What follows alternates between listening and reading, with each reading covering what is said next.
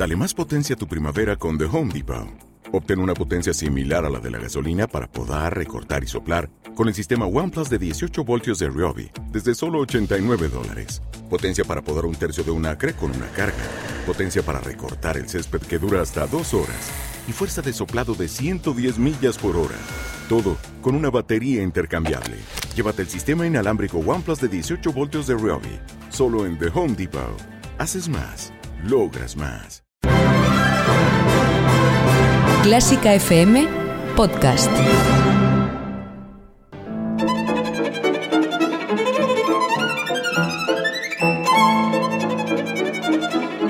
Hoy toca con Carlos Iribarren.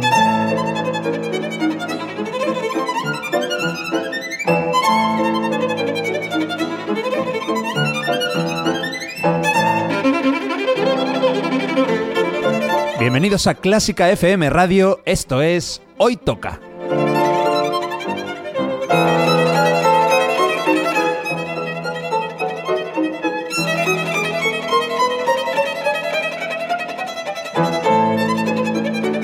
Vamos a escuchar música de calidad, de primera categoría. Algunas piezas son conocidas, otras no tanto, pero todas tienen algo en común. A mí me encantan. Espero que disfrutéis escuchándolo tanto como nosotros haciéndolo. Y por cierto, podéis y debéis seguirnos en Twitter, en Facebook y en Instagram. Esto es Clásica FM Radio.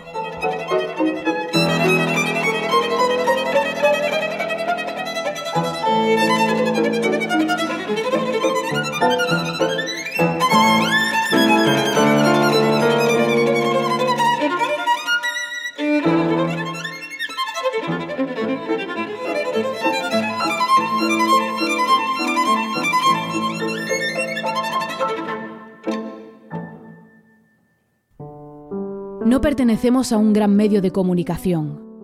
No recibimos ayudas económicas públicas o privadas. No vendemos nuestros contenidos ni los llenamos de espacios publicitarios. Lo que escuchas en Clásica FM es simplemente la mejor música del mundo. Un equipo de músicos profesionales te contamos cada día con un nuevo podcast y las 24 horas en nuestra emisión online las mejores obras musicales de la historia. Y lo hacemos solo con tu ayuda. Hazte mecenas y apóyanos con 5 euros mensuales para que podamos seguir llevando la mejor música clásica cada vez más lejos. Toda la información en clásicafmradio.es. La mejor música del mundo, gracias a ti. Hoy toca seguir indagando en las obras que marcaron el comienzo sinfónico de autores nacidos en las fértiles, al menos musicalmente, tierras germanas. Hoy toca el penúltimo capítulo. Hoy tocan primeras sinfonías alemanas desconocidas.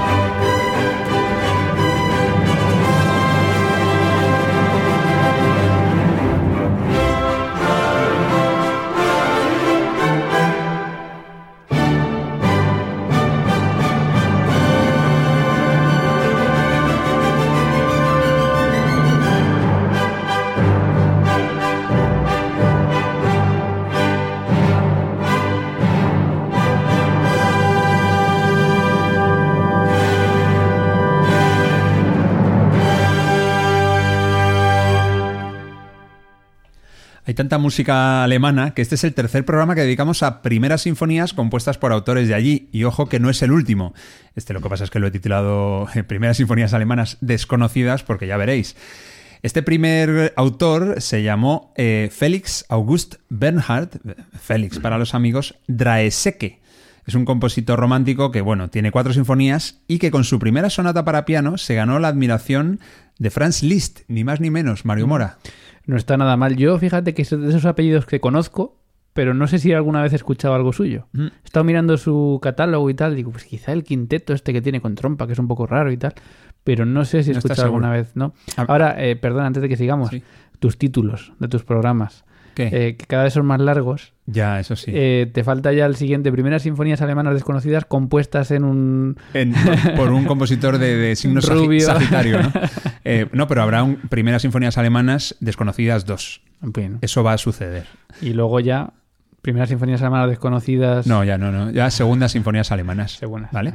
Que sí, que te iba a decir lo de Draese que te puede sonar, pero claro, a veces es que te suena algo y dices, sí, pero es que hay un futbolista que se apellida así, No, pero no. no, no, pero Draese que es que yo no lo había escuchado en mi vida. Si yo, que es compositor, lo sabía.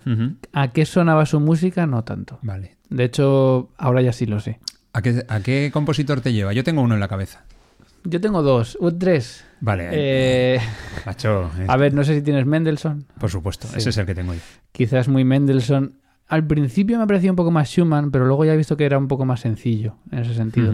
Y, pero sin embargo, fíjate que a veces me llevaba quizá a otro país, pero a estas oberturas de Rossini, Verdi, este tipo de cosas. ¿Ah, sí? porque son como muy, muy ligera la música, muy atractivas y de primeras, muy rítmica, muy militar. Y no sé, me llevaba un poco por ahí. Mm. A mí eso, por ejemplo, no. Esas las veo como más, no sé, chispeantes. Esto, lo- esto es más denso para mí, ¿eh? más Beethoven igual. O... Vale, vale. Y Mendelssohn, sobre todo Mendelssohn. Por cierto, que hablando de Mendelssohn, hubo una guerra, yo esto me enteré hace poco. La guerra, a ver, una guerra simbólica. Una de- guerra sana. de palabra, de, de pluma y partitura, que era la guerra de los románticos. Eh, bueno, parece que hubo dos bandos durante, el, sobre todo la segunda mitad del siglo XIX, entre compositores en Alemania, compositores que querían eh, conservar la esencia de la música sinfónica, pues por ejemplo la de, de Mendelssohn, y otros más tradicionales, y luego otros que eran los que querían renovar eh, aquello de alguna manera y probar nuevos sonidos, nueva- nuevas músicas. Y bueno, los primeros estaban en Leipzig, los conservadores, y los principales integrantes de esta facción eran Brahms y Clara Schumann. Mientras que los otros, que estaban en Weimar, adivina quién estaban, estaban en Weimar, Pues Wagner y Liszt. Wagner y Liszt, los dos, sí, sí, sí. Y se llamaba la nueva escuela alemana. Bueno, pues Félix Draeseke, a pesar de que lo que hemos oído, yo creo que es bastante poco... Con- es conservador. ¿Es que- conservador? sí. bueno, pues él, él se apuntó con los segundos. Se Bueno, apuntó con porque los... vería ahí más éxito, pero... Mm. No, es, es una guerra curiosa. eh, bueno, yo, de hecho, mm, no cuento mis batallitas, pero mi trabajo fin de carrera fue sobre el el- teorías acerca del conservadurismo de Johannes Brahms. Era un poco Ah. Eh, desmentir también que él fuese tan conservador. O sea, que yo creo que muchas veces es también innovador. Pero sí es cierto que entonces Wagner y Brahms no se podían ver. Liszt y, Ba- eh, y Brahms, ¿he dicho Bach? ¿Brahms? No, no. Brahms. Brahms, no, Liszt y Brahms. Eh, eran cordiales, pero luego se criticaban muchísimo también. O sea, Brahms cuenta que cuando escuchó a Liszt to- tocar su sonata se dormía, se quedó dormido y cosas de estas así. Y sí que había dos corrientes muy definidas, pero yo muchas veces sospecho que a lo mejor lo definieron más desde fuera que ellos mismos. Yo creo que ellos mismos al final No hacían tan- cada uno su música. Eh, eh, con- conversaban entre ellos, se daban ideas y tampoco había tanta guerra como tal. Ya, los periodistas, ¿no? Que es como la Yo guerra creo que sí. Mourinho contra Rigo Saki. Y No- en realidad el Mo- eh, Mourinho y Saki piensan, pero ¿de qué No había Telecinco, algo tenía que haber. No, Telefunf, no sé cómo se dice cinco en alemán. Tres cosas te digo. La primera, tú cuentas siempre tus batallitas. Bueno, A pero mí me interesan y a los oyentes seguro que también.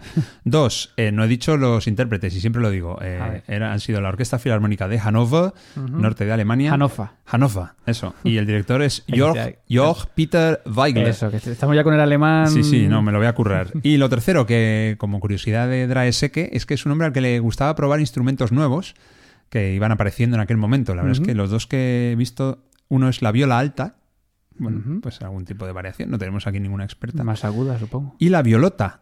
¿Y La, la violota estaba, es una- un instrumento que está situado entre la viola y el cello. Así que tirando bastante a lo grave. La viola baja y la viola alta y la viola. Hay pues, tres. Pues eso. Eh, eh, ahora estaba diciendo Draeseke, ¿cómo se dirá su nombre? ¿Draeseke? Draeseke. Sí, Draeseke, ¿no? Oye, parecemos a- en este momento me, me parece que lo estamos haciendo bien. Bueno, vamos con uno más fácil porque son cinco letras. Se apellida Spog. Ah, Spog. Ludwig. Se llamaba Ludwig, Ludwig. Spog, pero fíjate que firmaba como Louis en Louis. francés. Es que en el siglo XIX el francés era, era el idioma. Este probó las cenas de picoteo y ahí se quedó. ¿eh? Dijo, venga, yo voy a tirar por lo francés. Eh, vamos a retroceder bastante, de 1872, de la primera sinfonía de Draeseke, a 1811, la primera de Sport, lo que vamos a escuchar. Es, es- bueno, es otro estilo, ahora lo, va- lo vamos a comprobar. Este hombre nació en Brunswick, 1784, y es que vivió totalmente entre el clasicismo y el romanticismo. Es que es la fecha, estamos pensando en... Beethoven estaba con la séptima, la octava sinfonía. O sea, todavía está Beethoven componiendo y estrenando. En 1811, ¿no? Sí. Dices, cuando este publicó Sí, sí. la primera. Pues mira, se me ha ocurrido, digo, una manera de ver la evolución de Luis Sport se puede ver igual escuchando sus nueve sinfonías. Nueve. Así que este hombre puede llegar hasta novenas sinfonías alemanas. Puede llegar hasta aparecer ahí. Me estoy dando cuenta, eh, ya el otro día hablamos de otro compositor que había hecho nueve, no me acuerdo quién era. Eh, hace años hicieron las nueve novenas en el Auditorio Nacional. Sí, es verdad. Hicieron nueve novenas y yo juraría que de Sport no hicieron. Y de otro que hablamos el otro día, que no sé ahora quién, tampoco. O sea que hay para hacer otro nueve novenas también. Vale, voy a ahora, mientras escuchamos lo de Sport, voy a repasar a ver si me acuerdo de quién es el, Vale. el que también tenía nueve. Y nada, eh, hay que decir que Sport, aunque ahora no sea un músico conocidísimo, en su época estaba al nivel de Haydn, de Mozart, incluso de Beethoven. Era eh, una estrella de la música clásica. Ahora creo que. mm, No me quiero confundir, pero creo que son los clarinetistas los que más lo han resucitado, porque tiene conciertos para clarinete y demás. ¿no? Y tiene muchos para violín, porque él era un gran intérprete de violín y de hecho se dice que es el que inventó lo de apoyar el mentón en el violín para tener Ah, ¿sí? más estabilidad y poder tocar mejor. Y luego les ha generado los callos estos en el cuello. Sí, sí, sí. Que algún fue- violinista, algún violinista les he visto, le he visto yo hay una marca que me sabe eso. ¿O ¿Será un chupetón? Un buen ¿Será callo, un buen callo. ¿Una marca de nacimiento? No, no, pues va a ser de, de tanto apoyar el violín y darle duro. Bueno, lo que vamos a escuchar es de su primera sinfonía, lógicamente. eh, si no, no cuadraría nada en este programa. Es el segundo movimiento, más lento, un largueto con moto, de la sinfonía número uno en mi bemol mayor, opus 20, de Luis Sport. Los intérpretes, Alfred Walter dirigiendo la Orquesta Filarmónica de Eslovaquia. Thank you.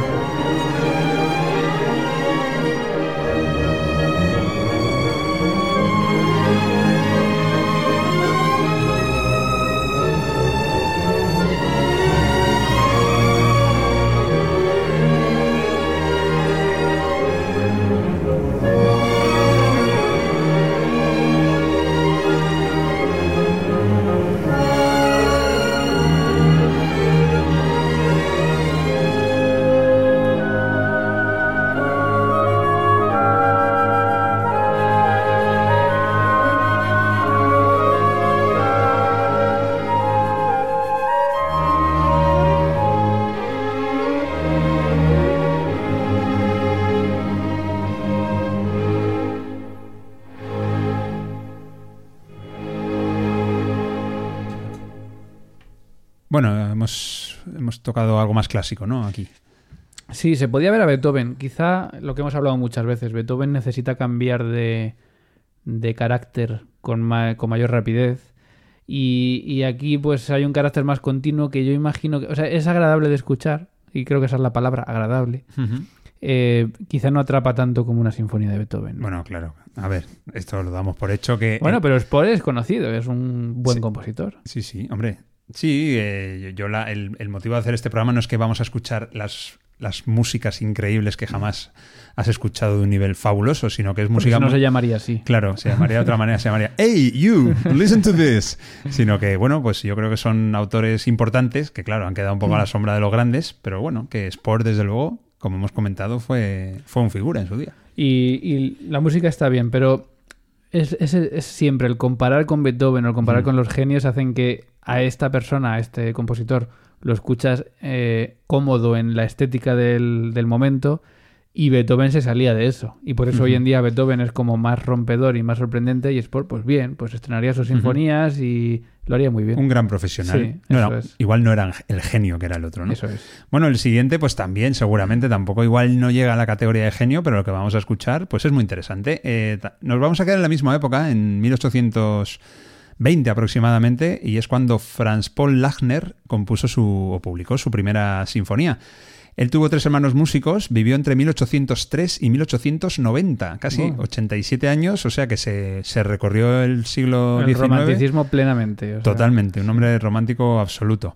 Eh, es muy curioso de Lachner eh, que en 1837 eh, había muerto Beethoven 10 años antes y bueno, pues estaban un poquito los alemanes huérfanos de esas grandes, grandes... Claro, imagínate, Beethoven se fue con la... No- vacío, ¿eh? Después de la novena de Beethoven, pues a ver, ¿y qué sinfonías te- eh, estamos haciendo ahora? Bueno, pues hubo un concurso convocando a todos los compositores alemanes que, no sé, bueno, incluso los extranjeros, no lo sé si se podían apuntar, y pidiendo grandes sinfonías, buscando ¿no? el renacimiento de ese género, y llegaron 57. Bueno, pues la ganadora fue de Lachner, fue la quinta concretamente, y él compuso 8 en total, y la primera es su opus 32. Así Pero ¿y que cuál era el premio?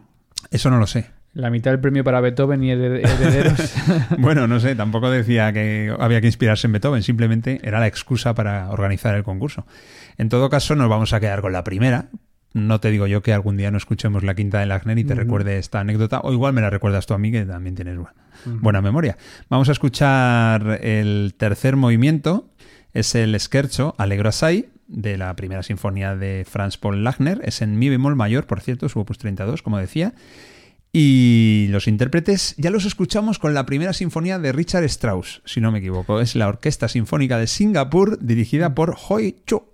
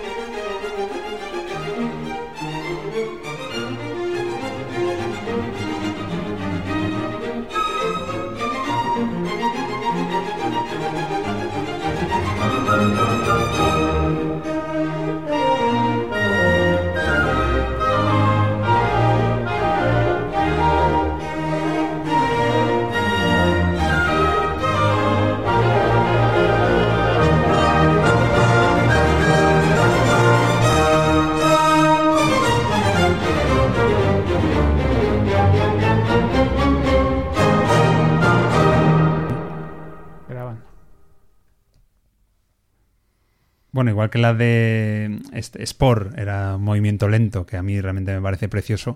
Este otro, pues es más. mm, más Es más vivo. Más vivo, ¿no? Un Sí, esquerzo. Sigo escuchando. Hombre, por lo que has dicho, eh, obviamente. La sombra de Beethoven está ahí. Claro, Lachner conocía a Beethoven perfectamente. Y sigo escuchando esa intención de fuerza. Pam, pam, pa, pa, pam, de esos esquerzos de Beethoven. Sigo pensando lo mismo, no es un escrito de Beethoven, pero está muy bien. ¿no? Está La verdad es que yo no, no conocía a este compositor y bueno, pues muy buen primer premio de este concurso. Eso. Bueno, ese fue el quinto, ¿eh? La quinta Sí, sinfonía sí, la que ganó el premio. Me imagino que incluso mejoraría con el tiempo. Pues tiene un pariente que también he escuchado música suya, pero ahora no sé decirte si era padre, hijo o hermano. Se llama- Lachner también. Sí, Ignaz. Ignaz Lachner. Sí, creo recordar que es Ignaz. Estoy hablando de memoria, puede que me equivoque, pero estoy casi seguro de que es Ignaz Lachner. Ya para ratones de biblioteca, que seguro que alguno de vosotros estáis ahí investigando mientras hablamos. Bueno, por cierto, hablando de Franz Paul Lachner, si queréis honrar su figura, lo mejor que podéis hacer es un fin de semana que tengáis tiempo, os cogéis un, cuando se pueda también, claro, eh, cogéis un billetito a Múnich, München, os vais ahí al cementerio viejo del sur y ahí vais a encontrar tanto su tumba como un busto en el que vais a poder admirar su rostro de compositor talentoso. En busto. En Woodstock, no, Woodstock es Estados Unidos. En, en Busto, en Busto, en, en Múnich. Y, y hay que ir a rezarle, hay que ir allí a mirarle a los ojos y decirle, ¿por Mm. qué? ¿Por qué? ¿Por qué? ¿Por qué?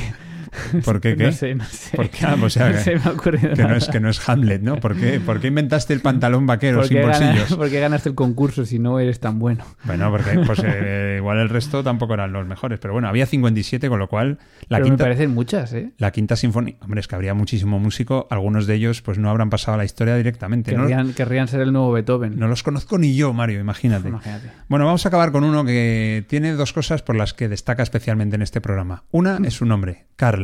Carl. Es, es mi tocayo. Y la dos es que tiene el movimiento mi favorito de los cuatro. Es el más romántico. Tiene un toque Mahler, te lo digo porque como no vamos a hablar después de escucharlo, no te puedo hacer el juego de a ver. A este sí lo conozco, ¿eh? ¿A Reineke? Sí, he tocado música suya. Y es bastante habitual porque tiene mucha música de cámara. Eh, y es música más o menos asequible para alumnos de conservatorio. Ujú. Más allá de no es fácil, pero bueno, es asequible. Vale. Entonces se suele escuchar bastante en las aulas de los, de los centros de estudio. Pues Karl Reinecke nació en Hamburgo en 1824 y murió en Leipzig en 1910. Otro que vivió 86 años, no está nada mal. Joder, los músicos estos. Sí, sí, fue hace poco en el de ópera barroca francesa. También, Llegaban sí. a 80, pero Sí, sí. fue el director, atención, ¿eh? 35 años fue el director de la orquesta Gewandhaus de Leipzig, de Leipzig, y fue 35 años también profesor. Te voy a decir sus alumnos. Mendelssohn. Ah, no, este No. Mendelssohn sería su profesor, a lo mejor. Eso puede ser. Sí. Johann Svensson, Max Bruch, Leos Janacek. Arthur Sullivan, Frederick Delius, Isaac Albeniz y Ah. Edward Grieg. Mm, Mira que no me consta que Albeniz estudiase allí, pero bueno. Pues yo lo- en la lista donde yo lo he encontrado ha aparecido, ¿vale? Bueno, Albeniz, Albeniz mentía tanto que diría que estudió allí con él, seguro. Bueno, pues puede ser, es verdad que un día contaste que Albeni se tiraba muchísimo el pegote, ¿no? Pero sería buen profesor, ¿eh? Por lo que Mm. dices. Hombre, solamente, No. a ver, son todos de primera, segunda fila. Grieg, especialmente, ¿no? Seguramente es el más famoso, Albeniz, Leos Mm. Janacek.